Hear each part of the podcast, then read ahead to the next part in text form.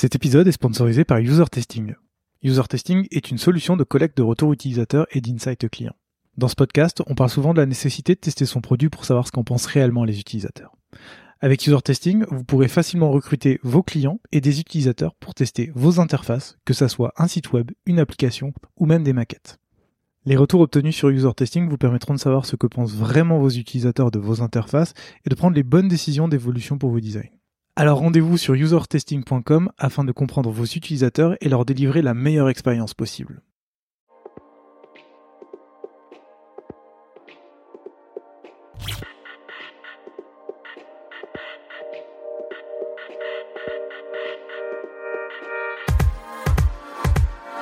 Salut et bienvenue dans Design System, le podcast qui part à la rencontre des talents du design français.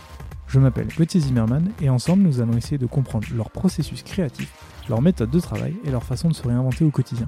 Bonne écoute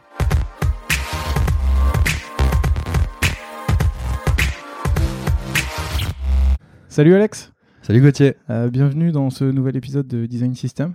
Je suis très content de t'avoir pour ce tout premier épisode de l'année. Euh, comme tu le sais, ce qu'on va faire comme d'habitude, c'est euh, on va un peu parler de, de ton parcours, savoir euh, d'où tu viens, ce que tu as fait, et puis on parlera surtout de ton taf de Head of Design chez Caffeine, qui s'appelait jusqu'à peu de temps le kiosque, et puis euh, de ton futur rôle de CPO chez Vibe, dont on parlera plus tard. Euh, avant que je te pose des questions, Alex, est-ce que tu peux te présenter, s'il te plaît? Alors, euh, je m'appelle Alex, j'ai 28 ans. Ça fait 8 ans que je travaille dans l'univers du produit digital applicatif. J'ai- j'aimerais un peu, pour un peu expliquer mon, parcours, j'aimerais un peu revenir un peu en arrière, même beaucoup en arrière, plutôt vers l'âge de 12-13 ans. euh, je vais expliquer pourquoi j'en suis arrivé au métier de, product designer. En gros, euh, j'étais euh, vraiment passionné par tout ce qui était euh, mise en scène, effets spéciaux. je regardais les Star Wars, Seigneur des Anneaux, tous ces films-là qui, où en fait il y a, un contexte visuel, il y a une technique derrière qui est vraiment hyper intéressante. Et en fait, j'étais passionné par ça. Alors, je sais pas pour quelle raison, mais en tout cas, je m'amusais un peu à, recréer chez moi, euh, dans ma chambre, des scènes de films. Puis ensuite, j'ai commencé à, monter en fait des films, euh, à faire des storyboards. On a commencé avec mon cousin et, plein d'amis euh, qui habitaient vers chez moi. On a commencé à se faire des petits films vers euh, 15-16 ans où on voilà, on faisait on prenait, des, vidéos, on les montait, on en faisait avec un générique. Il y avait vraiment plein plein de, et des, même des effets spéciaux. Enfin, on s'amusait à, vraiment. euh, en fait, on, était euh, hyper passionnés. En même temps, on rendait ça vraiment très concret par la technique. Et donc c'est, je pense qu'il y a au départ une, grosse euh, envie créative chez moi. Donc ça c'est pour la petite histoire. Après, bah, du coup, j'ai voulu en faire mon métier. Sauf que là, j'ai pris un, un bon bâche de mon père euh, qui me dit que euh, bah voilà, c'est un peu compliqué euh, l'univers du cinéma. Faut avoir les contacts, euh, faut euh, faut avoir un peu de chance et surtout faut avoir du talent, etc. Donc ça m'a un peu euh, Ça t'a un peu refroidi? ça m'a un peu refroidi. Il m'a dit, euh, toi, tu feras ingénieur. Je suis ok, très bien. Alors, sur le principe, je n'étais pas trop trop mauvais en maths et sur les matières scientifiques, donc ça m'a pas m'a pas dérangé plus que ça. Donc je suis parti en école d'ingénieur, euh, une école en 5 ans. Euh, là, j'ai fait euh, j'ai fait trois ans et puis en fait, je me suis aperçu que c'était pas du tout euh, pas du tout fait pour moi. J'avais pas envie d'être dans l'univers trop technique, trop industriel. C'était pas quelque chose qui, en fait, les délais sont tellement longs.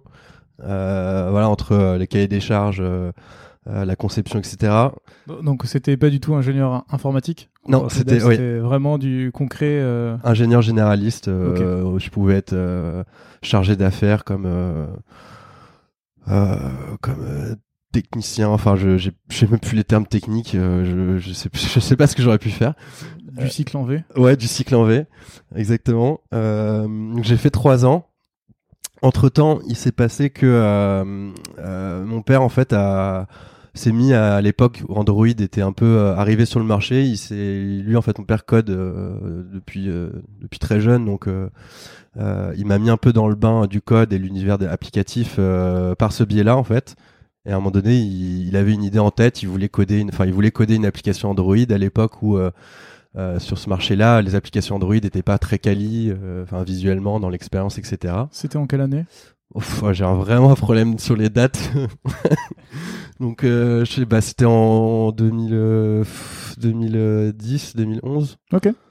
Euh, même, pff, même, même avant.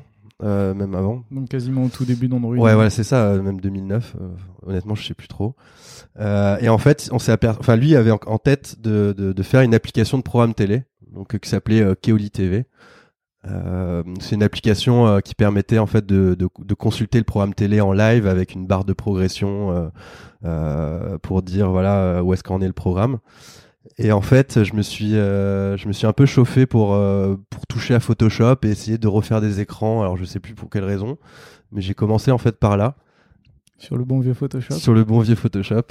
Euh, et en fait, euh, je me suis aperçu que bah, ça me plaisait pas mal. C'est-à-dire qu'en fait, il y avait un côté très technique euh, lié au fait que mon père euh, codait, donc je voulais un peu savoir comment ça fonctionnait derrière.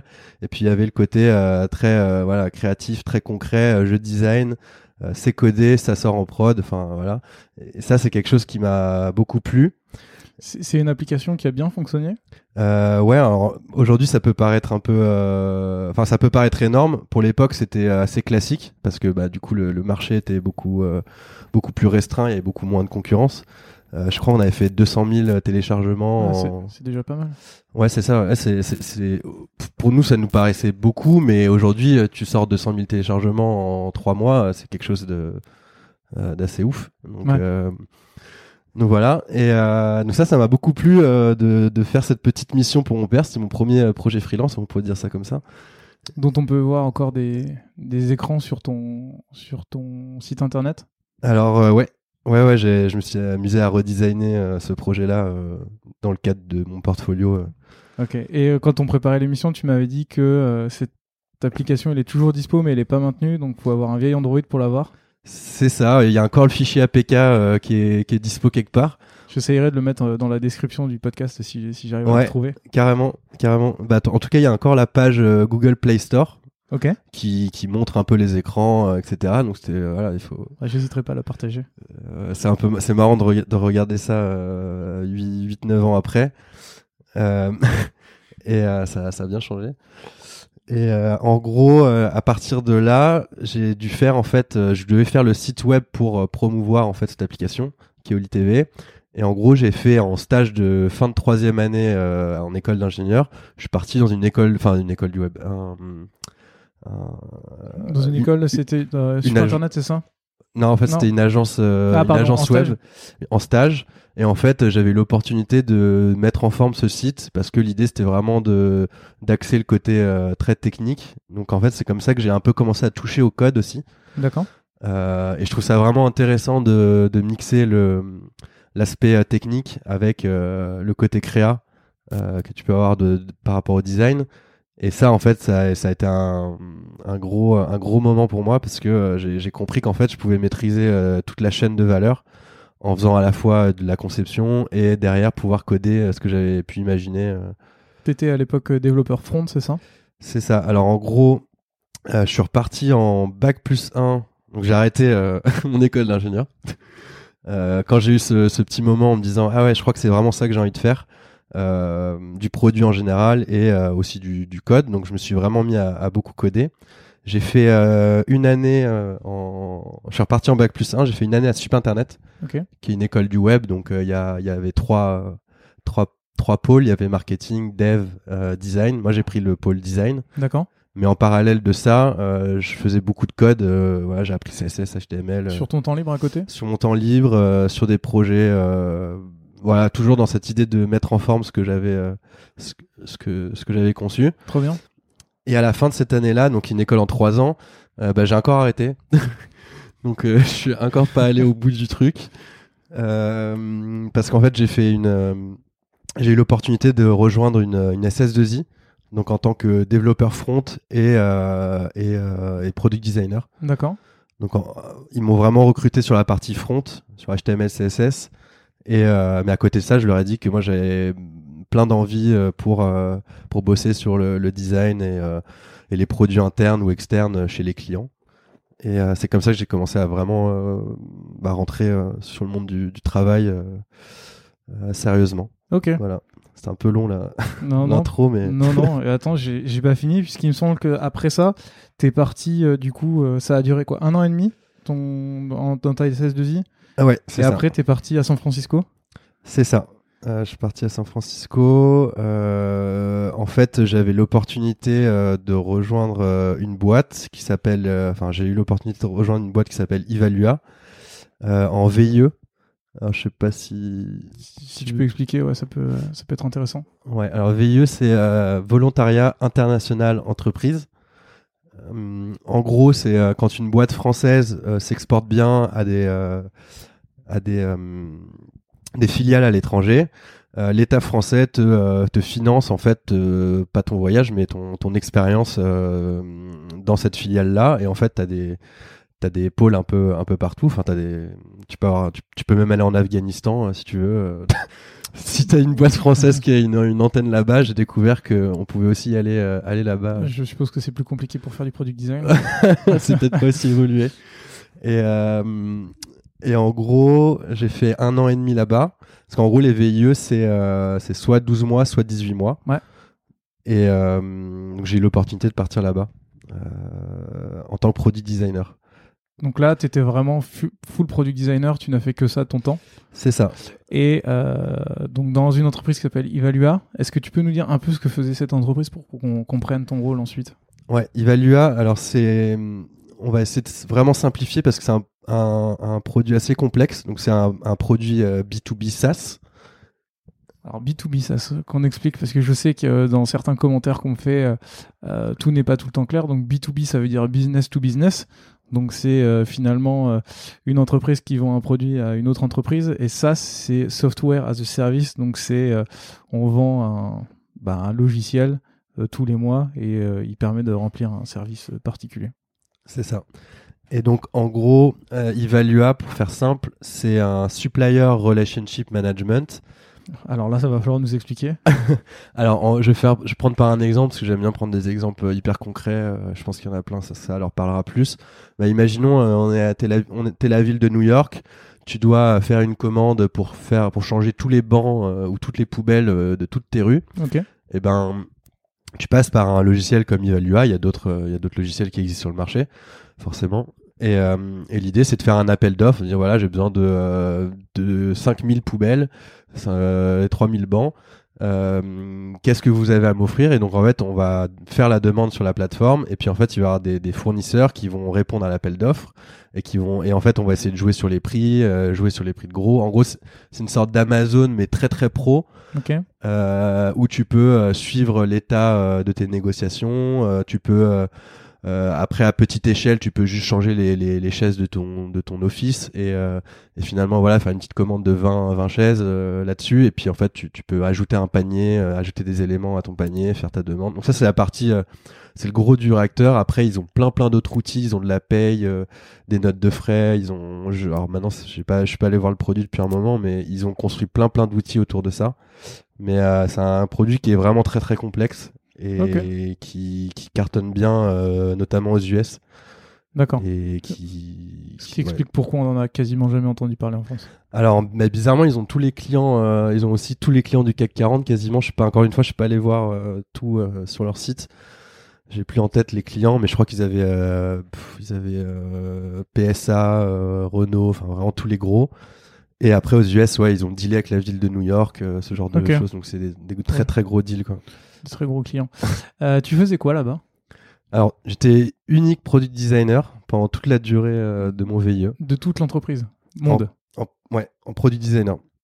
C'est pour dire la, la culture euh, design. Je vois. Parce que du coup, c'est un étudiant en VIE à San Francisco d'une boîte internationale qui va faire tout le design. C'est ça. Alors malheureusement, j'ai pas eu le temps de, de, de, De tout faire. de tout faire. je pense que j'ai dû faire euh, 10% dans, dans le temps imparti parce que euh, bah, parce que techniquement, euh, voilà, c'est beaucoup plus rapide de designer que de que de développer. Euh, après, il y avait un designer euh, market, mais voilà, qui n'était pas vraiment rattaché au produit. Et euh, du coup, ouais, c'était quoi tes missions? Euh, alors mes missions, c'était euh, bah, déjà principalement de faire un état des lieux de de toute l'architecture visuelle euh, de l'app, enfin de, de l'application euh, desktop. Euh, bah, en gros, pour faire simple, techniquement, c'est assez, assez lourd comme, comme outil. c'est basé en .NET si je dis pas de bêtises il y a des c'est des technos qui sont vraiment assez assez lourdes qui permettent pas d'avoir une flexibilité dans dans l'organisation de tes composants, dans l'organisation de tes pages. C'est-à-dire que moi, je commençais un peu à ouvrir la console et, tester de changer des paddings, des trucs, juste des trucs très bêtes, et ça pétait dans tous les sens. C'était un peu l'enfer au départ euh, pour prendre en main l'outil. Et, euh, en gros, euh, j'ai commencé à, la fois à jouer sur sur l'interface avec la console et puis à côté de ça, je commençais à reprendre les bases. Donc le cœur du réacteur, c'était l'expérience d'achat de produits. Donc là, il a fallu redesigner euh, tous les, écrans. Euh, voilà, on a pris ça étape par étape. Euh, j'étais très proche des développeurs qui étaient vraiment juste à côté de moi, là où je bossais. donc ça a été assez simple de commencer à mettre de la dynamique là-dedans, de faire vraiment comprendre aux développeurs que ben j'étais là aussi pour leur faciliter le travail et essayer de mettre des process en place entre les designers et les développeurs. T'as réussi? Malheureusement non, parce que la technologie euh, qui est utilisée, alors je sais pas s'ils ont changé, mais elle permet vraiment peu de flexibilité entre designer et dev. Donc c'était euh, beaucoup euh, page par page à retravailler, très peu de notions de design system, très peu de classes, etc. On y reviendra. On y reviendra après. Mais c'était assez compliqué. Ouais, très très compliqué. Après, voilà, c'était une expérience euh, super cool. Et puis, euh, depuis, il me semble qu'ils ont recruté trois ou quatre produits designers. Euh, donc, je pense que ça a dû changer depuis et, c'est tant mieux. Quoi. Cool. tu es revenu en 2016, mais tu vois un peu la scène produit telle qu'elle évolue depuis que tu es, es, entré en France. Est-ce que quand tu étais à San Francisco, tu avais cette impression que le produit, le design était déjà en avance par rapport à nous en France? Alors, ça dépend sous, sous quel aspect. Euh, sur l'aspect purement euh, expérience produit, euh, je pense que les Français ont rien à envier aux Américains. Après, c'est assez récent, je pense. en gros, on a les mêmes outils, on a les, les le même savoir, on a les mêmes méthodes. Donc en fait, il n'y a aucune raison qu'on soit moins bon qu'eux d'un point de vue produit. Mhm. Euh, la connaissance, elle est accessible partout. On a tous, on est tous capables de, s'inspirer, de prendre des, choses à droite à gauche. Donc, euh, en, soi, je pense pas qu'on soit en retard. Après, c'est plus sur d'autres aspects euh, liés à ton produit qui sont pas sur l'expérience même. Tu penses à quoi?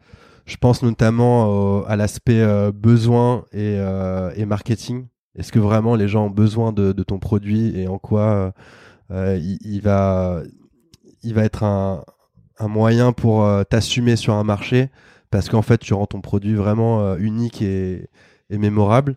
Ça c'est cet aspect euh, vraiment besoin. Pourquoi on fait les choses? Pourquoi on voilà si tu prends juste des juste des tout doux de comment faire le meilleur produit et faire les meilleurs flow UX, c'est pas ça qui va faire un, vrai produit. Il faut quelque chose en plus qui qu'on va rechercher chez, chez les entretiens d'utilisateurs, aussi à l'instinct. Il y a, y a il y a plein de choses qui, rentrent en compte, l'empathie aussi envers les utilisateurs. Et donc tous ces aspects-là, je ne sais pas encore si on est euh, autant en avance que les Américains.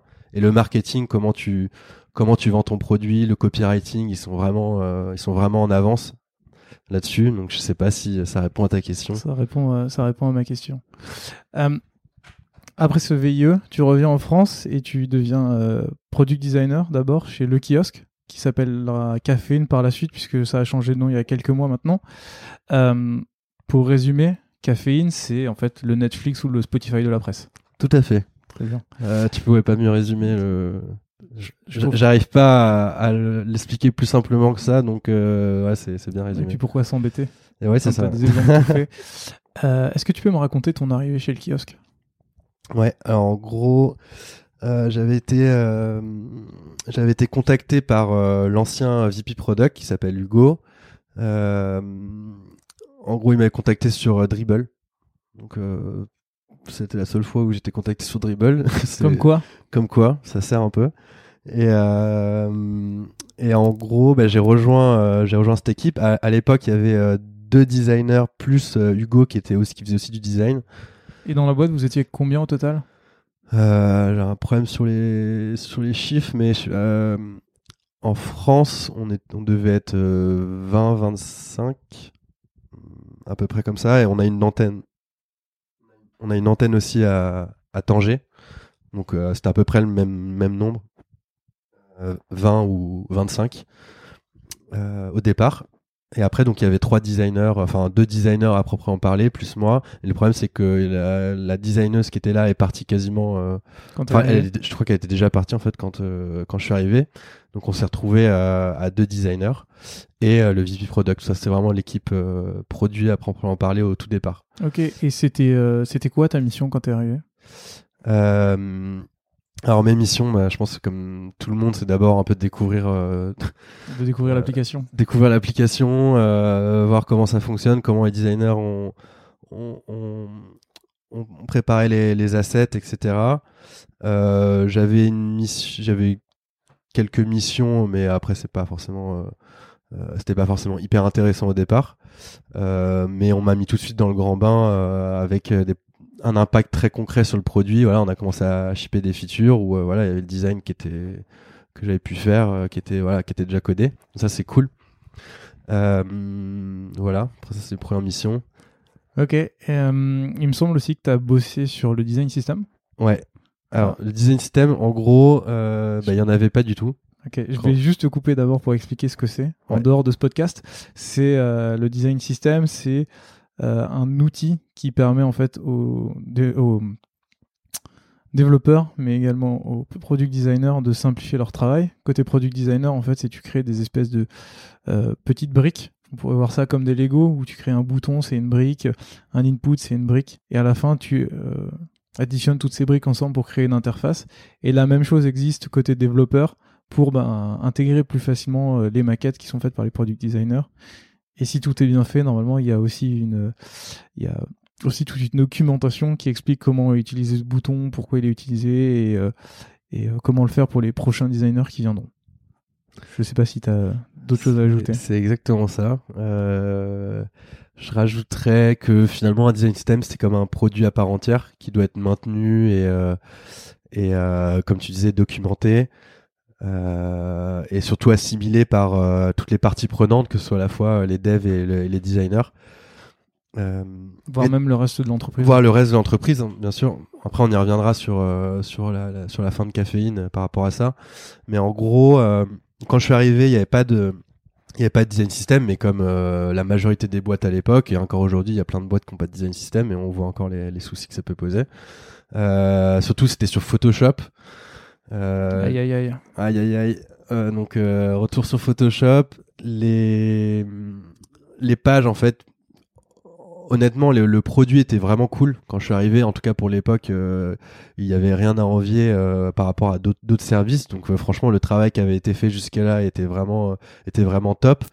Mais maintenant, en fait, quand tu as un regard neuf, forcément, quand tu es nouveau, que tu arrives dans la boîte, c'est là que tu vois un peu toutes les, tous les trous dans la raquette. Et c'est là que tu peux finalement prendre du recul et, et te dire bon bah finalement on va, on va peut-être euh, attaquer euh, tel ou tel sujet en premier. Et le sujet design system c'était quelque chose qui était hyper important, euh, était hyper important pour moi. en gros, ils designaient par, ils designaient par page. Ils n'avaient pas forcément cette logique de composants, de, de comme tu disais, de, de, de, prendre de la hauteur et de se dire est-ce que tel bouton on va pas pouvoir l'utiliser à un autre endroit la typo euh, quand j'arrivais toutes les maquettes il n'y avait pas une typo qui était pareille. Enfin ça je pense que c'est tous les toutes les tous les designers qui ont été confrontés à ce genre de je pense ouais un moment ou un autre de soucis. Donc là j'invente rien sur cette partie là et euh, donc on a commencé à faire ça euh, avec avec un autre designer qui s'appelle Hugo qui est arrivé entre temps. Qui n'est donc pas le VP Product. Qui n'est pas, qui est ni le VP Product ni le designer qui était là au départ. Ok. Euh, pour la petite histoire, il y a, je suis arrivé chez le kiosque, il y avait euh, donc euh, Hugo et Brian. Donc, Brian c'est le designer. Les deux sont quasiment partis. enfin Hugo est parti quasiment quand je suis arrivé et Brian peut-être un an, enfin huit mois après. Ok. Donc après je me suis retrouvé seul designer et, et là j'ai là j'ai recruté un autre Hugo et c'est avec lui qu'en fait on a pris euh, on a pris le sujet du design system euh, ensemble okay. en se disant euh, ben il faut vraiment le faire tout de suite Moi, j'avoue qu'au départ, euh, j'étais pas forcément euh, chaud de le faire euh, tout de suite. Je pensais qu'il y avait d'autres urgences. Et c'est lui qui m'a vraiment poussé à, à faire ça. Et, euh, et, je pense que c'est vraiment une super idée euh, qu'il a eue, c'est de tout de suite euh, attaquer le problème à la base. Et on a facilement embarqué les développeurs avec nous. Comment t'as fait ça? Alors, on a des développeurs, on a de la chance d'avoir des développeurs un qui était frustré parce que ils, en avaient ils en avaient marre de nous, dans le sens où on faisait des retours dans tous les sens et ils comprenaient pas pourquoi. Et ça les fait, ça les, ça les embête le design, quoi, ça les fait chier. Je comprends. Donc quand on leur a dit ouais, on va vous faire un, on va, on va essayer de mettre en place tout un toute une librairie de composants euh, et une fois qu'on va le coder ensemble, ben vous aurez plus qu'à aller piocher dedans et on n'en parle plus. Bah forcément, ils étaient euh, hyper contents euh, de, de, ce projet-là. Et en parallèle de ça, on a la chance d'avoir aussi des développeurs qui ont une, une approche très euh, très produit, très expérience et souci du détail visuel. Et ça, c'est hyper cool parce que voilà, on n'est pas avec des développeurs qui en ont rien à foutre du design, qui voient pas l'intérêt on n'est pas, ils, nous considéraient pas comme des artistes euh, comme euh, comme d'autres personnes dans la boîte. Et, vraiment, euh, et vraiment ça c'était cool et c'était hyper facile de les de les inclure et, et de les et de faire avancer ce projet avec eux quoi. Et comment tu as réussi à embarquer le reste de l'entreprise avec toi?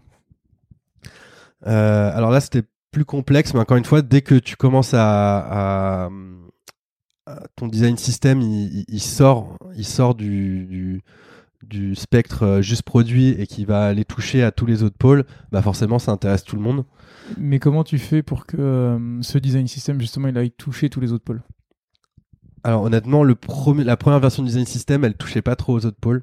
Donc en fait, on avait essayé d'aider aussi la partie business sur les, templates de présentation et aussi sur la partie market à, faire des, modules où ils puissent construire euh, d'eux-mêmes leurs assets visuels pour que derrière on ait moins besoin de à chaque fois ah j'ai besoin d'un truc euh, parce que le souci euh, dans beaucoup de boîtes françaises c'est quand tu en tant que premier designer ou deuxième designer euh, on te prend vite pour un mec qui fait qui va faire des, des, visuels pour des pour des campagnes d'acquisition ou ce genre de je vois ce que tu veux dire voilà je pense qu'on est tous passés par là alors ça dépend de la, la ça dépend de la maturité de la boîte vis-à-vis du design et du design produit, mais tu peux très vite te retrouver à faire des carousels, des mises en avant, des trucs qui ont rien à voir avec le produit, mais qui sont cool euh, pendant 3-4 mois, mais euh, mais c'est pas ton métier. Mais c'est pas mon métier. Et passer 6 mois, euh, t'en as un peu un peu marre et t'aimerais bien faire juste ce pourquoi on t'a engagé et, et ce pourquoi on t'attend quoi.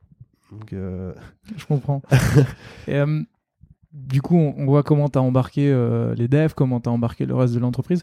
Par contre, comment tu as fait pour travailler au quotidien et pour implémenter ce design system? Je sais qu'il y a plusieurs façons de voir la chose. Il y a la façon, euh, on va dire, euh, un peu bourrine qui est de dire on refait tout d'un coup et généralement ça prend du temps. Il y a la méthode un peu plus pragmatique qui est de se dire à chaque fois qu'on fait une nouvelle interface, on va implémenter quelque chose de plus, un bouton, un nouveau bouton, puis on verra les anciens plus tard ou alors on les refait tous en même temps. Comment vous vous y êtes pris, vous, de votre côté?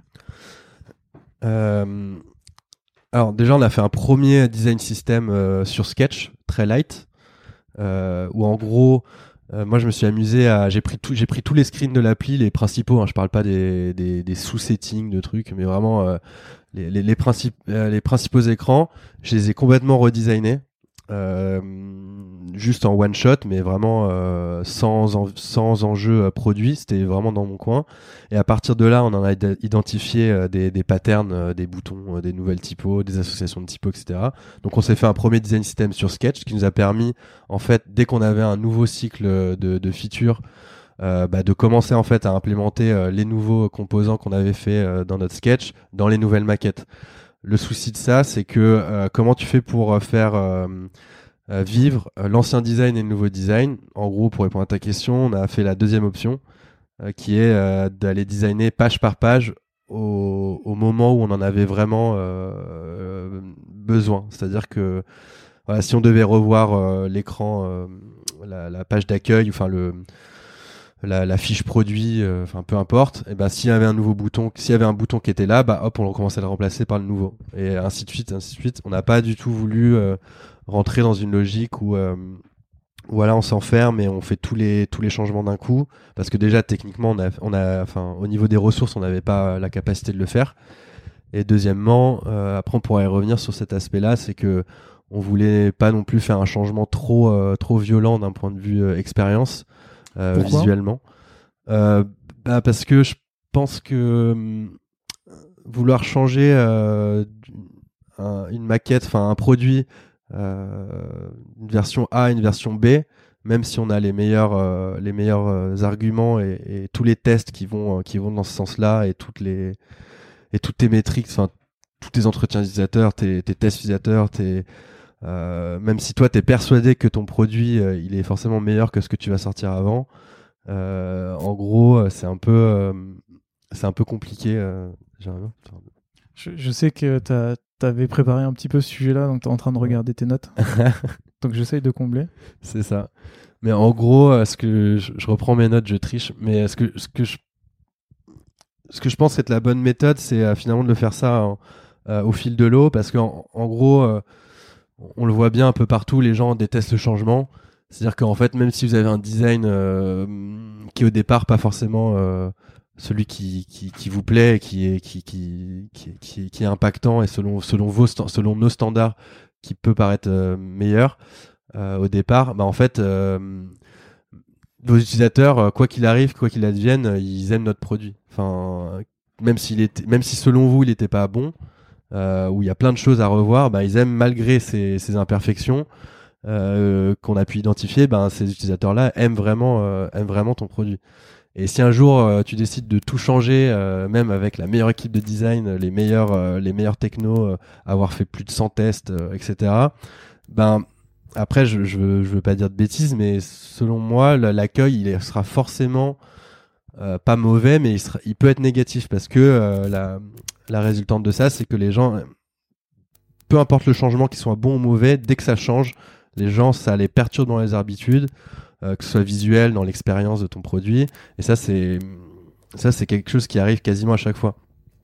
Et, euh, même si ça vous semble légitime, euh, même si ça nous semble légitime ou pas, bah en gros, il faut, faut être capable de, de mesurer ça et il faut changer l'UI de manière, de manière, enfin step by step et pas euh, et pas faire pas tout changer euh, d'un coup. Je pense que c'est quelque chose qui peut être un peu dangereux euh, pour l'existence même de ton produit. Et de toute manière, en fait, pour revenir au, ki- au kiosque, on n'avait pas trop le choix Ouais, je comprends. parce que les ressources, Les, les ressources étaient limitées. les ressources étaient temps, ouais. limitées, mais je pense qu'au-delà de ça, ça c'était le, le, le côté euh, positif, euh, parce que du coup les designers on est hyper frustrés parce qu'on aimerait changer tout d'un coup, on aimerait euh, voir de la nouveauté, etc. Euh, honnêtement, l'application euh, le kiosque et caféine. Aujourd'hui, elle est, elle est complètement euh, redesignée, mais il a fallu quasiment trois ans. Parce que ça s'est fait page par page. Il faut être, il faut être hyper patient. C'est beaucoup moins long qu'un cycle en V euh, si t'es ingénieur ou quoi, mais par contre c'est c'est quand même voilà il faut, faut, prendre son mal en patience. Le design ça va tellement plus vite que le, que le développeur que voilà il faut être capable de d'être d'être patient sur ça Donc toi, tu aurais tendance à dire que l'implémentation petit à petit du design et surtout du redesign en fait a permis de pas choquer les utilisateurs et de le faire tellement de manière euh, limite invisible que ça a permis de rendre votre application meilleure sans avoir tous les désavantages du changement euh, du jour au lendemain. exactement t'as résumé en en deux phrases que j'ai mis 10 minutes à expliquer mais Ah, c'est mais il peu- fallait l'explication. pour, mais euh, ouais c'est à peu près ça l'idée quoi Euh, je pense qu'on on reviendra à ce sujet un petit peu, un petit peu plus tard quand on parlera du, du changement de nom. Yes. Mais euh, j'aimerais bien revenir euh, un petit peu euh, sur ton parcours. Tu étais product designer et après tu es devenu head of design de, de Caféine. Euh, comment ça s'est passé? Alors, euh, donc comme je disais, il y a Hugo, le VP Product, qui est parti. Euh, Il y a Brian, qui était un autre designer qui était là depuis deux ans ou trois ans, qui est parti dans la foulée. Je me suis retrouvé tout seul designer. Euh, et là, en gros, euh, j'ai donc euh, j'étais sous la, la responsabilité de d'Emmanuel Gallou, que tu connais bien. qui, est- qui est CMO de la boîte dans laquelle je travaille aujourd'hui Voilà. Et, euh, et en gros, euh, bah, elle m'a elle m'a chargé, enfin elle m'a elle m'a demandé si j'avais envie de, de reprendre un poste un poste de lead euh, lead design, mais à l'époque bah il y avait il y avait il y avait plus personne à part moi, donc euh, j'étais Lead de toi-même lead de toi lead de moi-même. un vrai concept. Et, euh, et donc en gros, elle, elle, elle, savait qu'il fallait de toute manière reprendre un peu, euh reprendre des ressources en, en, en design produit. Et évidemment, moi j'étais plus que plus qu'aligné avec ça. Et je pense que c'est hyper important qu'une boîte ne perde pas, perde, ne perde pas cet objectif-là qui est de d'avoir un, pôle design euh, produit euh, fort. Et donc euh, j'ai enchaîné en fait à, faire un recrutement qui s'appelle Hugo. Et, donc on était deux pendant quasiment un an. Ensuite on a recruté Lucas qui, qui, est, qui, était du coup à l'époque user research. Donc en gros, nous on définissait la vision design avec, Hugo. On était très, en binôme quoi. Et puis et puis Lucas en gros lui était sur la partie interview utilisateur, euh, euh, prise de, feedback et, euh, de, et besoins. Et, et, en gros, lui pouvait maqueter les solutions et puis nous derrière, on faisait un peu la couche design UI par-dessus. Donc ça, en gros, on a fonctionné comme ça pendant quasiment un an. Ensuite, on a fait une formation de design crew que je connais bien aussi, puisque je l'ai aussi. Que tu connais bien aussi, où finalement on a hum, un peu revu nos méthodes de travail.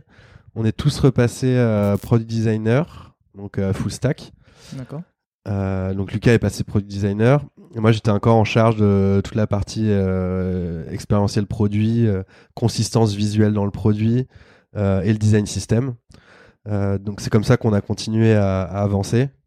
Et aujourd'hui on est quatre designers donc euh, j'ai fait recrutement aussi de Aline, euh, qui était en alternant, qui est reparti en alternance sur une deuxième année. Euh, et maintenant on est quatre designers. À quatre designers, ça commence à être beaucoup. Donc maintenant on fonctionne en squad. Ok. Euh, donc euh, chacun a son, son périmètre. Et puis euh, moi je, m'occupe encore de la partie consistance sur le produit. Et, on essaye voilà de faire des on, a des design reviews tous les vendredis où on essaye de challenger les maquettes de chacun. Est-ce que des nouveaux composants peuvent être intégrés dans le design system on essaye de vraiment toujours bien s'envoyer des, bons feedbacks bien hardcore quand t'as quand as travaillé une semaine c'est hard de se faire défoncer sa maquette, mais c'est hyper intéressant et je pense qu'on apprend tous comme ça. Et voilà comment on est organisé aujourd'hui. Et tu parles d'apprendre comme ça. Euh, euh, si je me trompe pas, l'équipe que tu as montée, c'était une équipe plutôt junior. Euh, ouais. Comment tu fais pour, pour faire justement. Enfin, je vais même deux questions. Pourquoi tu as décidé de recruter des juniors? Et ces juniors, comment tu les fais monter en expérience? Alors, en gros, euh, alors quand je dis junior, c'est pas forcément par l'âge, hein, parce que mais junior dans le dans le, dans le domaine, ouais. Euh, ce qui a été euh, ce qui était important, surtout pour Hugo, c'était quelqu'un qui, enfin, qui est quelqu'un qui est hyper qui était hyper enthousiaste à l'époque, qui avait une euh, une vision de son métier qui était pas euh, qui était pas uniquement euh, ça je parle en entretien quand, quand on quand on s'est rencontré qui était pas uniquement juste du design il avait un aspect très marketing il, aimait bien le côté technique il avait un il avait un, un panel qui est assez large qui est un peu qui est un peu je pense qu'on recherche au départ quand on est une petite équipe un profil hyper polyvalent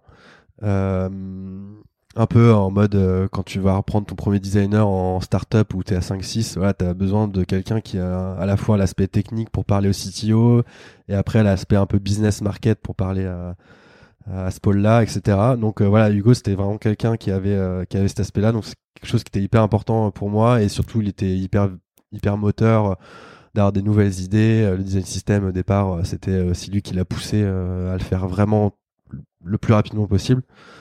Donc c'est comme ça que je voyais euh, que je vois les choses. Après, je pense que designer, euh, enfin, il n'y a pas d'âge, mais je pense que la clé, c'est vraiment la pratique. Euh, je sais pas si c'était la question ou pas. Après, bah, il y, a, y, a, un peu de ça. Je sais qu'on en avait déjà parlé. Tu parles du coup de, pour évoluer, tu dis qu'il faut pratiquer souvent. Mais comment tu fais justement pour pour aider justement ton équipe à pratiquer souvent? Est-ce que c'est euh, tu leur demandes de bosser chez eux le soir sur d'autres projets? Est-ce que tu leur alloues du temps dans, la semaine pour passer pour tester des choses? Ouais, alors moi si j'ai mon j'ai un peu mon top 3 des conseils que, j'ai pu donner à, certains. Euh, c'est en gros de. Enfin, Hugo, je l'avais surtout dit au départ. Euh, voilà, quand tu es dans un produit, un produit, peu importe, le, peu importe sa nature, par définition, tu es enfermé dans ce produit-là et tu vas voir que ces écrans continuellement. Donc si t'as pas fait euh, au départ beaucoup de freelance ou d'autres projets ou des projets euh, d'études, si t'as pas vu plein plein d'aspects, plein plein de business, euh, plein plein d'univers ou de marchés différents, bah finalement tu peux vite te retrouver enfermé dans ce truc-là. Et comment tu fais pour prendre de la hauteur et avoir des nouvelles idées qui émergent, être capable de faire des liens entre différents business, etc.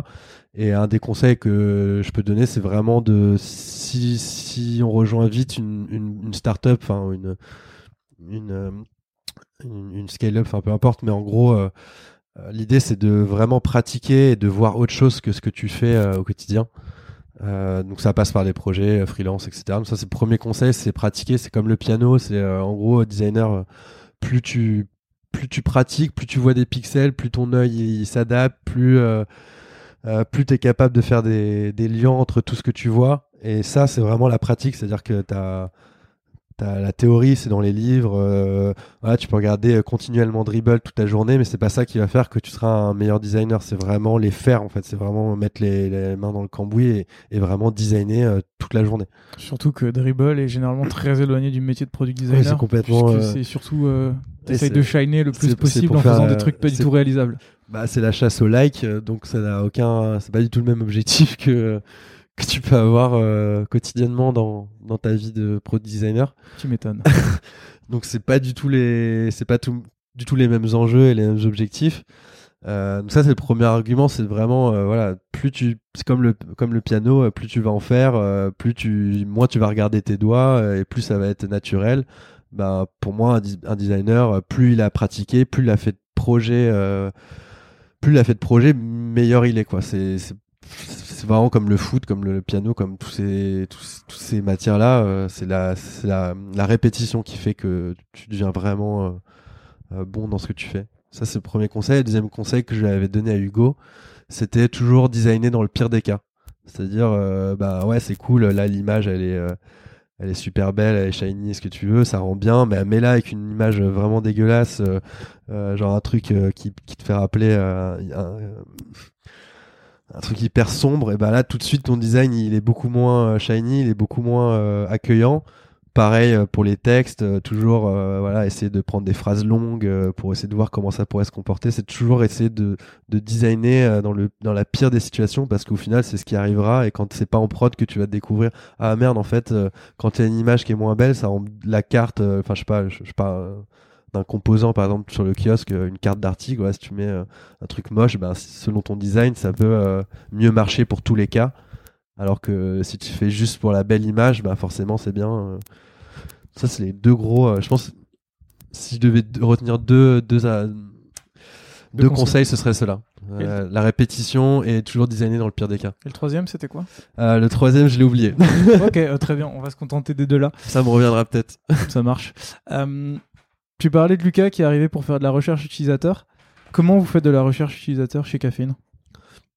Alors du coup, bah, ça a complètement changé avec les, les squads. Maintenant, on est full stack. Euh, donc chacun en fait fait euh, son recueil euh, de, de besoins. On, va au départ. en fait, ce qui s'est passé, c'est que l'année dernière, on a vraiment vraiment rencontré beaucoup de lecteurs qui sont venus chez nous. On leur a posé plein plein de questions d'ordre général sur leurs habitudes, leurs besoins, et on s'aperçoit que ben, comme dans tout produit, euh, les lecteurs chez Caféine, ben, ils ont des typologies euh, complètement différentes.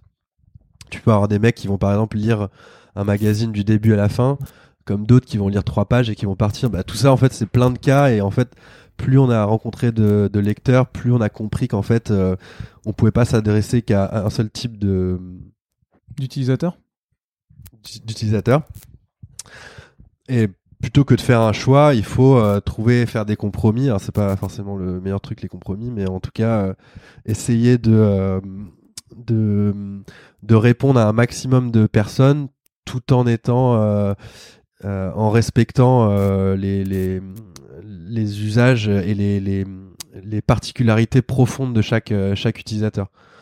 Donc ça, on a vraiment compris. chez nous, on a cinq profils types et on les a vraiment bien identifiés et plus on faisait d'entretiens plus à chaque fois ça matchait ah bah ça y celui-là c'est un c'est un explorateur celui-là c'est un celui-là c'est un, traditionnel enfin on a on a donné des noms euh, à chaque chaque persona et on s'apercevait que c'était tout le temps à chaque fois ça matchait et puis à, chaque type de persona il y avait des features qui étaient beaucoup plus utilisées que d'autres et donc comme ça on s'est fait une matrice un peu euh, pour euh, pour identifier un peu tous les tous les comportements qu'on avait sur l'application. Ok, donc ça veut dire que vous êtes parti d'une euh, d'une organisation où vous étiez deux product designers et où vous faisiez tester vos maquettes ou vos hypothèses euh, auprès d'un seul euh, UX qui faisait tout, enfin d'un user researcher qui faisait tout pour vous, à une méthode un peu différente où vous faites tout de A à Z. C'est ça. Pourquoi vous avez fait ça? Je viens de me percevoir que j'avais pas répondu à la question. mais en gros, donc là, on est tous full stack et et en fait, euh, ouais, donc on était, euh, il y avait Lucas qui s'occupait ça euh, individuellement, et puis ensuite on a, on a chacun été, on a chacun monté en compétence sur comment faire une user interview, comment récupérer de la data pour comprendre si vraiment la feature qu'on est en train de faire, elle va, va vraiment répondre à un besoin ou corriger un problème. Et, et donc ouais, on a tous appris, voilà. À, à poser les bonnes questions. Euh, on avait on a des fichiers avec euh, chacun euh, nos, différentes interviews associées à, des features et puis après on a des dossiers rattachés à des personas. Voilà, on essaye de, de tout organiser comme ça, mais chacun est autonome sur sur son sur le problème qu'il est en train de tacler dans sa semaine quoi. Ok. Et euh, tout à l'heure, tu disais que vous aviez plusieurs typologies d'utilisateurs, dont certains qui, lisent plus, d'autres qui lisent moins. Tu t'en rends compte par la recherche utilisateur, mais est-ce que en tant que product designer, tu vas aussi fouiller dans la data pour euh, avoir ces chiffres-là? Euh, Ouais, alors la data, c'est quelque chose qui est assez récent chez nous. Maintenant, on a vraiment des data analystes vraiment orientés produits, ce qu'on n'avait pas du tout avant. Donc c'est tellement récent que j'ai pas assez de recul pour euh, te dire, mais oui, évidemment qu'on consulte euh, un certain nombre de d'informations euh, sur sur nos outils, mais c'est quelque chose qui est assez récent. Et, et maintenant, ça commence à être vraiment bien structuré. Donc aujourd'hui, on peut vraiment en profiter pleinement, mais il y a, y a pas si longtemps, c'était un peu un peu plus un peu plus dur à ce niveau-là. Parce que voilà pour plein de raisons c'était priorisé par d'autres par d'autres pôles. Et la data au niveau produit n'était pas encore euh, au niveau qu'il est aujourd'hui. Aujourd'hui, on peut vraiment aller piocher, se poser les bonnes questions et dire ah bah là en fait il y a là il y a quelque chose à creuser, là il faut améliorer euh, ce, ce, KPI euh, par telle ou telle telle pitch, enfin telle ou telle option. Et voilà. Ok, top. toujours dans, dans la, la, recherche utilisateur, je sais qu'aujourd'hui vous êtes en France, en Italie et au Royaume-Uni. Tout à l'heure, tu disais qu'il y avait des lecteurs qui venaient chez vous. Donc c'est hyper simple quand tu es en France de rencontrer des lecteurs parisiens. Euh, ben, Paris justement et français mais euh, comment vous faites pour aller voir les utilisateurs en Italie au Royaume-Uni pour vous assurer que euh, l'application elle est consommée de la même façon ou d'une façon différente? Et si ce que vous faites répond aux besoins de tous vos marchés? Alors, on n'en a pas eu l'occasion encore de rencontrer des lecteurs à, Londres ou je sais pas où. On a exclusivement rencontré que des utilisateurs euh, en France. Euh, on aimerait bien euh, entre les designers potentiellement faire un voyage là-bas pour aller en, rencontrer. Après, là pour le coup, je parle à titre perso, c'est purement instinctif, mais un produit quand il est bien conçu, il est censé être de manière, c'est vraiment mon avis. Après, je, il doit être s'il est universel, je veux dire un iPhone ou un, ou un Netflix, il a les mêmes, euh, mêmes patterns, euh, les mêmes patterns d'utilisation, la, la, même manière de naviguer, euh, c'est les mêmes composants, etc. Et on s'adapte pas, on va pas changer la, la, nature de, de l'interface parce que c'est en Angleterre ou en France. Donc pour moi, l'application, elle va pas non plus nécessairement être complètement changée si tu changes de pays. Euh, après, ça va être plus dans les contenus. Enfin, nous, comme on n'a plus de contenu, bah, je sais pas, en Angleterre, ça va être, euh, on a beaucoup plus des lecteurs euh, de type euh, breaking news, les, les, comment on appelle ça, les trucs, les, les magazines à sensation, ce genre de choses. Donc, c'est plus sur des blocs qu'on va peut-être faire remonter parce que ça match plus avec la cible. C'est vraiment dans le comportement de lecture, dans le contenu pur que ça va être modifié. Après, dans l'expérience globale, je pense qu'il y a peu de produits qui se changent complètement d'un pays à l'autre. Non, c'est juste une question pour savoir, mais tu as répondu parce que cette idée de, hmm. de, mettre en avant un contenu plus qu'un autre, je sais qu'on s'éloigne du design, mais euh, ça hmm. fait partie de la recherche utilisateur aussi, donc, euh, donc euh, tu, y réponds en sachant qu'il y a plus ou moins de data hmm. qui vous permettent d'y répondre. Ok, parfait. si on changeait de sujet, aujourd'hui on est en, en janvier, donc il y a deux mois, en novembre 2019, le kiosque changeait de nom pour devenir Caféine. pourquoi ce changement? Alors, euh, alors le kiosque, si on reparle de l'Angleterre, euh, le kiosque c'est pour acheter des sandwichs euh, ou des ou des cupcakes, donc c'est pas vraiment pas vraiment de la presse. C'est pas vraiment de la presse, donc ça c'est plus pour l'aspect un peu international. Et aussi, bah, ça nous enferme dans la presse. Et, si demain le kiosque ou caféine, ça devient un média ou ou une plateforme d'information, bah, finalement euh, avec du contenu de podcast, du contenu vidéo qui viennent alimenter euh, un article, bah, le kiosque tout de suite, tu restes encore enfermé là-dedans.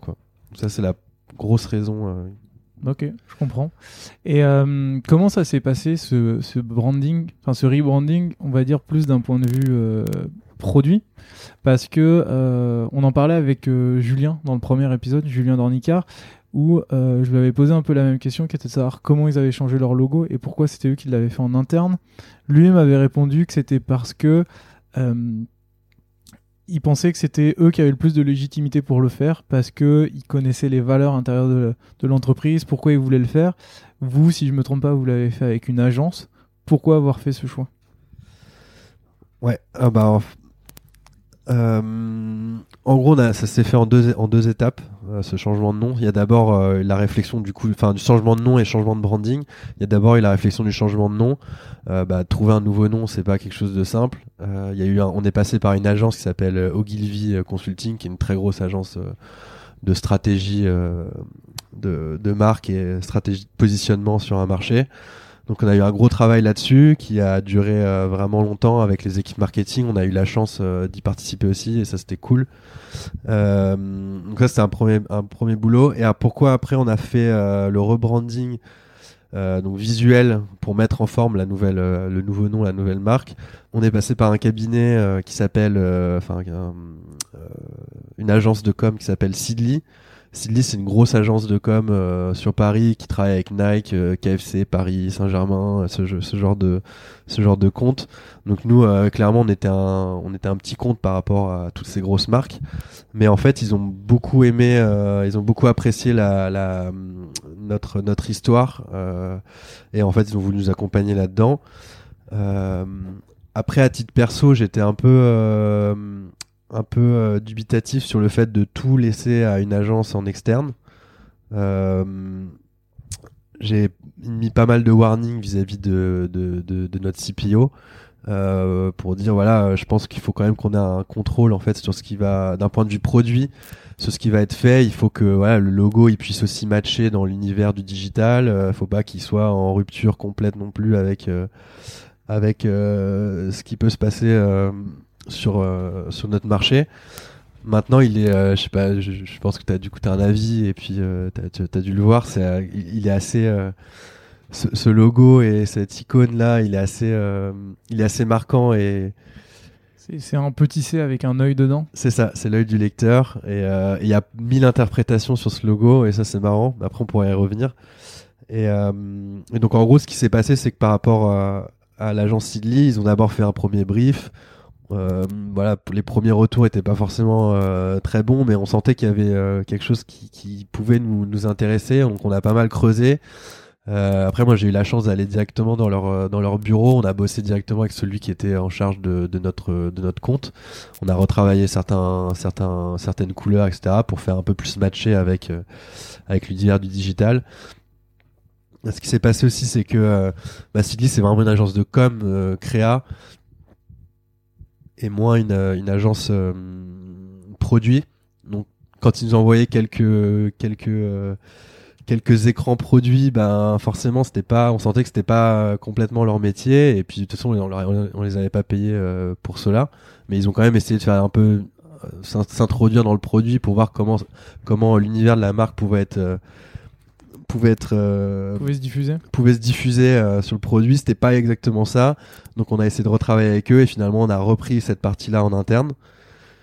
Mais on a conservé on a conservé le logo les nouvelles typos qu'ils nous ont fournis la, la, charte graphique les couleurs le tone of voice, la manière dont on s'adresse euh, à, nos, à nos utilisateurs, le copywriting, euh, voilà comment euh, on a des petits noms à chaque fois sur chaque section de sur les contenus de l'application. Voilà, on a on a une manière de, de, s'adresser à nos lecteurs qui est un peu décalée. Tout ça, c'est vraiment Sidley qui, qui s'en est chargé. et après, on a récupéré tout ça en interne. Et là, on a commencé à, à faire le, on a, réutilisé le design system euh, qu'on avait euh, qu'on avait déjà codé depuis euh, depuis en trois ans l'intégralité des pages en fait avait été redesigné au design system. Donc les premiers éléments qu'on a fait c'est voilà injecter le, design system dans les dans les pages et voir ce que ça donne quoi. Et ça a donné quoi? Bah ça a donné que c'était pas trop mal parce que il y avait il y avait un il y avait plein plein d'écrans où tu sentais tout de suite qu'il y avait un, une nouvelle une nouvelle enfin visuellement voilà ça, ça, ça apportait quelque chose de, de nouveau. Il y avait d'autres écrans où on a été beaucoup challengé par le CEO où voilà il sentait pas qu'il y avait encore la, nouvelle marque euh, qui était vraiment présente euh, euh, donc c'était assez compliqué surtout que les couleurs je sais pas si tu as vu les couleurs c'est du du jaune plutôt clair et du bleu. Ouais c'est ça du jaune et du bleu. Donc avoir deux couleurs primaires sur son logo après le faire vivre dans le produit c'est c'était vraiment pas une partie de plaisir. euh, mais on s'en est sorti, je pense, avec euh, avec euh, avec beaucoup d'énergie et, c'est c'est hyper intéressant, hyper challengeant. Et en gros, on a le rebranding, on l'a fait en, en quasiment un mois, alors que donc en un mois, vous avez changé tout dans l'app pour que ça corresponde à la nouvelle la nouvelle identité? En gros, en un mois, euh, alors le, le, projet euh, de caféine, ça, il y tient depuis, depuis un an. Ouais, c'est pour ça que je parle bien de l'intégration. Le, le rebranding, c'est-à-dire à partir du moment où on a reçu les assets euh, de Seedly, qu'on s'est mis d'accord, qu'on les a récupérés en interne, qu'on avait déjà un peu fait des tests dans le produit, là on a dit ok go, c'est bon, la typo on l'a, les couleurs ce sera ça, le logo il sera comme ça. Bah là il s'est passé, euh, j'ai encore une fois j'ai un problème avec les dates, mais je crois qu'il s'est passé un mois ou un mois et demi. Et enfin alors l'énergie qu'il y avait dans la boîte, c'était c'était de la folie. Enfin il y avait euh, les, euh, on avait euh, Marion qui était la PM qui gérait toute la partie avec les, les, techs et puis toute l'organisation du, du, projet. Enfin tout ça c'était un, gros gros truc. Nous les designers en fait on je lançais le je lançais la, la, la, vision et puis derrière on, on challengeait en fait les différents écrans et puis après chacun avait sa plateforme. Il y en avait un qui avait iOS et puis il devait intégrer tous les écrans. Euh, les faire au pixel perfect, un qui avait Android, euh, un qui avait web, et puis, euh, et puis voilà, on avait, on s'est un peu réparti les tâches de cette manière-là, et c'était, c'était vraiment hyper, hyper motivant et, beaucoup, beaucoup d'énergie sur ce projet. C'était, c'était assez dingue. Cool. Et, franchement, un mois et demi, c'est, c'est rien du tout. C'est rien du tout, quoi. C'est vraiment rien du tout. Et donc, après avoir passé trois ans chez Caffeine, après avoir remis tout le design à plat, après avoir fait un rebranding et être assuré que tout avait marché, tu as décidé de quitter la boîte ouais. pour euh, cofonder Vibe. Ouais. Est-ce que tu peux nous en dire plus? Euh, ouais, bah déjà c'était pas, c'était, enfin pour moi caféine c'est vraiment, euh, je pense que c'est une boîte qui est unique. Je vais repartir un peu sur caféine vite fait. Vas-y, je t'en prie. Pour expliquer, mais c'est une boîte unique dans le sens où tu as un impact sur le produit qui est extrêmement fort moi sur trois ans, euh, voilà, il y a eu plein plein de choses, euh, tout ce qu'on a designé. Alors après, il y a plein de trucs qui sont restés dans les cartons, mais il y a plein plein de choses qui sont arrivées dans le produit et, assez rapidement si, si, si on est un tout petit peu patient. Euh, et après, l'énergie de la boîte, etc., fait que c'est voilà, il y, a une culture design, une culture produit qui est extrêmement forte. Et ça, c'est génial. Euh, euh, pour caféine donc du coup pour trouver un challenge un, un un défi, euh, un challenge encore plus excitant que ça. Fallait vraiment euh, quelque chose d'un peu, un peu perché. Ouais, parce que du coup, comme tu nous le décris, j'ai l'impression que ça a l'air vraiment incroyable. Et la question que j'ai envie de te poser, du coup, c'est pourquoi être parti? Euh, pourquoi je suis parti? Pour la petite histoire, la caféine m'autorisait à, enfin motorise et m'autorisait à faire du freelance. il m'était arrivé en fait de faire une mission avec un dev euh, qui avait besoin de faire un coup de polish sur, euh, sur, son, sur son projet qu'il voulait bazarder. Euh, et en gros, on s'est super bien entendu. Il s'appelle Maxence. Et, euh, et en fait, on a beaucoup fité sur la manière de, de, de, travailler ensemble entre le dev et, et, le, et le design. Et il se trouve que, que, euh, que Maxence a rejoint euh, Vibe euh, en tant que cofondateur euh, d'une équipe de trois personnes. Donc, cette équipe de trois personnes, c'était c'est Canel, Brice et Vincent. Vincent, c'est le CEO. en fait, ces trois-là ont, fait un truc assez dingue, c'est qu'ils ont lancé une landing page en juin pour tester un modèle, donc pour tester en fait une idée. donc là, j'en parlais un peu de qu'est-ce que c'est que Vibe. Je vais revenir juste après. Et en gros, euh, leur LP, elle a fait 100 000, 100 000 préinscriptions en un mois. Donc ouais, c'est une équipe de gros fackers. Ils ont réussi à, à générer une traction et, euh, et un intérêt autour de autour d'une promesse d'un produit. Et, euh, et, en fait, ils ont été très forts euh, dans la manière de communiquer, la manière de s'adresser à la cible. Alors maintenant, du coup, je vais expliquer ce que c'est que Vibe. Vibe, en gros, c'est une néobanque pour les, les jeunes, pour les 12-18 ans. Donc euh, Neobank, on pense à N26, Revolut, mais finalement ces acteurs-là, ils sont déjà un peu, enfin à, nos yeux, ils sont déjà un peu dépassés et euh, ils s'adressent pas forcément aux jeunes parce qu'en gros N26 Revolut, ça va être plus ben toi et moi. voilà, ceux qui, qui peuvent voyager, qui n'ont pas envie de payer des frais à l'étranger, qui ont envie d'avoir un setup hyper hyper rapide. Donc tout ça, en fait, c'est des choses qui parlent moins aux, jeunes parce qu'un setup rapide c'est carrément une norme pour eux donc c'est pas sur cet aspect là qu'on peut euh, qu'on peut euh, susciter de l'intérêt euh, chez eux mais en gros on, est parti du principe que du, postulat enfin eux ils sont partis du principe du postulat que les jeunes aujourd'hui ils ont besoin d'indépendance financière vis-à-vis de leurs parents ils ont envie d'avoir un potentiellement un, une banque qui soit vraiment adaptée à leurs euh, besoins d'instantanéité. Euh, ils ont besoin d'authenticité dans la manière dont on, dont on s'adresse à eux. Euh, et ils ont envie de se différencier aussi de leurs parents parce qu'ils vont pouvoir apprendre à gérer leur compte facilement. Euh, euh, le, use case classique, c'est euh, toi au moins on, l'a déjà eu, c'est voilà papa est-ce que je peux avoir 10 euros pour partir au cinéma avec mes potes? Ah j'ai pas d'argent, il faut que j'aille encore retirer du cash, il faut que je prenne ma voiture, demande à ta mère. C'est voir si elle a pas 10 euros à te filer. Ah, ta mère, elle a pas. Donc, en gros, comment tu comment tu résous ce, ce problème-là qui est la friction et le manque de confiance du parent vis-à-vis de l'enfant dans sa manière de gérer son argent bah, En fait, Vibe arrive pour pour être ce, ce, ce, ce, point ce point d'entrée des jeunes vis-à-vis de leur indépendance future financière. Ok. Et ton nouveau rôle, ça va être CPO donc tu montes d'un grade. Euh, concrètement, là, CPO, ça veut dire quoi pour toi? Alors pour l'instant, je suis CPO de moi-même. Comme le donc euh, pour l'instant, on est une équipe de 5 personnes. Donc il y a les trois euh, trois associés au, départ. il y a Maxence, le CTO avec qui j'ai fait une mission. en gros, c'est lui qui m'a mis en relation avec les trois autres les trois autres cofondateurs et on s'est super bien entendu, etc.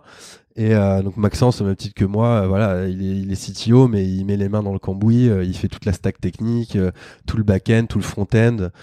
Du coup, toi, tu fais. Et donc, pour moi, les premières missions, ça va être bah, de d'avoir de, de, poser une vision produit, d'expliquer vraiment en quoi Vibe va être un, un, vrai besoin pour les utilisateurs. On en revenait un peu à, à ce que faisaient les Américains, l'aspect marketing et l'aspect besoin on, part vraiment de là parce que voilà, il y a, d'autres concurrents. Pour info, on a quatre concurrents sur notre marché, donc on n'est pas les seuls à, avoir eu l'idée de faire euh, une néobanque pour les jeunes.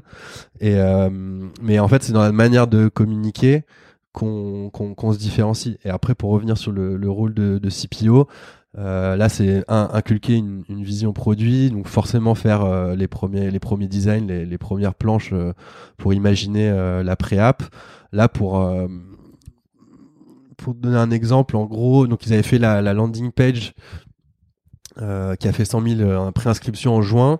Ils ont, en gros, euh, au moment où je suis arrivé dans l'équipe, on a dû faire une pré-app, donc codée en React Native pour être hyper hyper rapide à déployer à la fois sur iOS et Android. Euh, et ça, en fait, on l'a fait en deux semaines. On a designé, euh, on a designé tous les écrans. Euh, le Maxence, qui est à la base un dev back, s'est mis à faire du front. Il a fait du React. Le gars, il a codé tout ça en, en l'espace de d'une semaine et demie. Et euh, en gros, enfin, j'ai un peu menti, on l'a pas sorti en deux semaines, on a dû sortir en trois semaines. C'est un, un, délai très très court. Et, euh, et en fait, on a sorti l'app. donc chacun en fait met met la main à la pâte. Forcément, pour commencer, il faut que chacun mette ses briques. Donc moi, mon rôle de CPO, c'est pour l'instant, c'est d'abord de poser les bases design et, et l'enchaînement de, de, de, toutes les pages. Puis après, à terme, on verra, on verra ce qu'il adviendra euh, de, de l'équipe produit. Mais pour l'instant, on fonctionne bien euh, avec très peu de ressources. Parce que justement, euh, Maxence, il, balaye très large. Moi, je, suis capable de, balayer, aussi assez large sur mon, sur mon scope. Et, et voilà, chacun vient un peu euh, manger sur le pôle de, l'autre parce que finalement le produit c'est il est à la fois très lié à la technique et aussi très lié au marketing et à la stratégie euh, globale de l'entreprise. Et, bah moi, mon rôle, ça va être un peu d'aller à la cherche d'informations et essayer de, de, de, comprendre tous les enjeux et de prioriser euh, par rapport à notre roadmap qu'on a et les prochaines, euh, les prochaines échéances. C'est de prioriser tout ça pour, pour, pour donner de la cohérence et, et, un, et, un, squelette en fait à notre, à notre produit. Ok, ben, cool. je te souhaite plein de belles choses sur, sur ce projet. Ouais. Euh, on touche à la fin de, de, de cette discussion.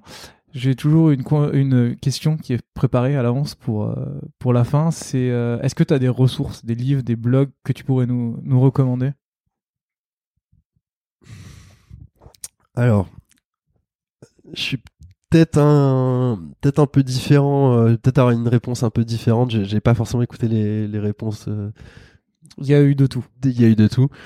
Alors, moi, dans cette logique de le design et le produit, c'est euh, l'apprentissage, la répétition et, euh, et en gros, il y, y a un mix à avoir entre euh, bah, la, la, la, la, pratique, l'instinct aussi, l'empathie qu'on peut avoir et et la partie technique, donc comment on s'inspire, comment on comment vient piocher des idées, des méthodes, etc. J'avoue que je suis pas un gros lecteur. Euh, j'ai beaucoup regardé Dribble, j'ai beaucoup regardé euh, euh, Howard, euh, j'ai téléchargé plein plein d'apps. voilà, j'ai benchmarké beaucoup, beaucoup beaucoup de produits. Sachant que regarder Dribble est un conseil que tu n'as pas donné tout à l'heure. C'est ça. Alors c'est pas que j'ai pas que de données, mais en tout cas c'est pas là qu'on peut trouver, on peut vraiment hacker pour moi, c'est vraiment euh, pour répondre à ta question, j'ai j'ai pas de de j'ai pas la bible dans laquelle je vais m'informer euh, spécifiquement. Je pense que je, je vais surtout m'orienter sur par exemple Product Hunt pour voir en fait euh, quels sont les, les, les, les, produits tech aux États-Unis parce qu'ils ils adorent trouver à chaque micro problème qui est, qui est généré. En fait, ce qui est, ce qui est ouf avec l'industrie du, du, digital, c'est qu'à chaque fois que tu vas créer un, un, outil qui va répondre à un problème, tu vas créer des nouveaux problèmes pour créer des nouvelles startups et, ainsi de suite et ainsi de suite. Et ça, ils sont très forts, euh, les Américains, là-dedans. Et donc, en fait, pour moi, le, le rôle d'un mec au produit pour s'inspirer, ça va être vraiment essayer de trouver des liens, en des parallèles que tu pourrais trouver dans d'autres business qui pourraient, pourraient débloquer toi ta situation. Euh, euh, sur ton design ou ton problème euh, actuel. Donc j'ai pas forcément de, ressources euh, à proprement parler à part euh, Product Hunt et, à l'époque Dribble, mais pour moi la clé c'est vraiment de pas trop se disperser. En fait, si tu commences à tout regarder, tu deviens un peu je pense que ton cerveau il va exploser parce que tu vois toujours des nouvelles méthodes, des nouveaux outils, des trucs pour aller plus vite. Enfin, à un moment donné, il faut être capable aussi de garder les trucs dont on maîtrise, par exemple, je sais pas, les, outils de prototypage, il y en a plein qui sortent. Euh, euh moi, j'en suis sur Principle, je sais que c'est pas le dernier à la mode. Euh, mais pourtant, voilà, ça me sert. Je sais que je vais vite avec cet outil-là, mais je sais aussi qu'il y a, plein d'autres outils qui sont encore mieux. Enfin, en gros, si on est continuellement en train de rechercher tout le temps la dernière nouveauté, tout ça, je pense qu'on peut vite devenir schizo. Et je sais pas ce que toi t'en penses. Euh, non, je suis d'accord avec toi sur le fait de, de, de faire du benchmark et d'aller voir un peu ce qui se fait ailleurs pour, pour progresser. Et, euh, et en fait, je suis tout à fait d'accord avec toi aussi, puisque moi, j'ai complètement arrêté les outils de prototypage. Je préfère rester sur Figma et tout faire dans Figma, parce que ça évolue tellement vite que, de toute façon, Figma fera ce qu'il faut euh, d'ici euh, six mois, j'espère. Et en fait, euh, tu te fais toujours rattraper et Et il y a deux ans, c'était Origami. Maintenant, c'est Protopie. euh, Enfin, il y a ça, beaucoup en- trop d'outils et qui font tous plus ou moins la même chose, mais en même temps tous qui font des choses différentes. Et euh, voilà. Bon, après, moi, je lis beaucoup plus de bouquins parce que ça m'intéresse et euh, je préfère apprendre comme ça. Mais pour ce que tu as dit, je suis, je suis euh, totalement d'accord. Ok. Mais c'est vrai que. Non, après, c'est un problème, je sais pas, de temps, je sais pas comment, ou peut-être d'organisation, enfin, j'en sais rien, mais en tout cas, j'a- j'arrive pas forcément à, à trouver toujours le temps de, de, de lire, etc. Mais on va dire que le temps, c'est une excuse, euh, on, on l'a toujours. mais euh, c'est vrai que ouais, j'ai, j'ai, j'ai, j'ai du... après, il y a aussi cette envie de aussi décrocher euh, quand tu rentres, euh, quand tu rentres chez toi. C'est ce qui est normal. Bon, là, en ce moment, j'arrive pas trop à décrocher, mais. Ça, mais t'as voulu monter ta boîte. Il va falloir un peu assumer. Mais, euh, mais ouais, c'est un peu. Il y a tellement de choses hyper intéressantes à lire, mais c'est vrai que j'ai pas encore euh, le temps euh, de prendre du recul là-dessus. Donc euh, je suis un peu en mode fonceur, quoi. Je comprends. Euh, si des gens veulent te contacter, on les renvoie vers quoi? Ton LinkedIn, Twitter? Euh, LinkedIn, ouais, LinkedIn, Twitter, euh, Ok. ouais, je pas de ou portfolio. euh, Ok, eh ben, je mettrai tous les liens dans, dans la description. Euh, merci beaucoup, euh, Alex, pour cet épisode. ouais, merci à C'était, toi. euh, C'était hyper intéressant et puis euh, bah, je te souhaite euh, tout le succès que tu puisses avoir avec euh, Vibe. Et Yes. puis à très bientôt. Ça marche. À bientôt. Salut. Ciao. Vous êtes encore là? Merci beaucoup d'avoir écouté cet épisode de Design System jusqu'au bout. S'il vous a plu, n'hésitez surtout pas à mettre une note de 5 étoiles sur Apple Podcast, c'est ce qui m'aide le plus à faire découvrir ce podcast. À bientôt dans Design System.